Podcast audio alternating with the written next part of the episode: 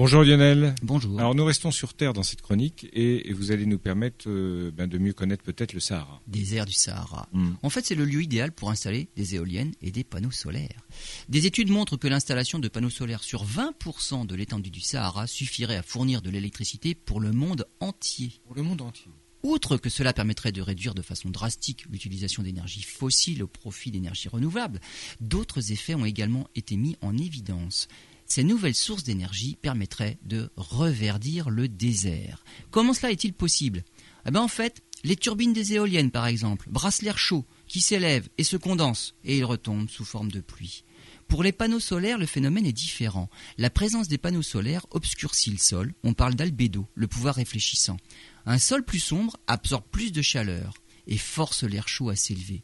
Il, se crée donc une dépression, là encore, plus de précipitations.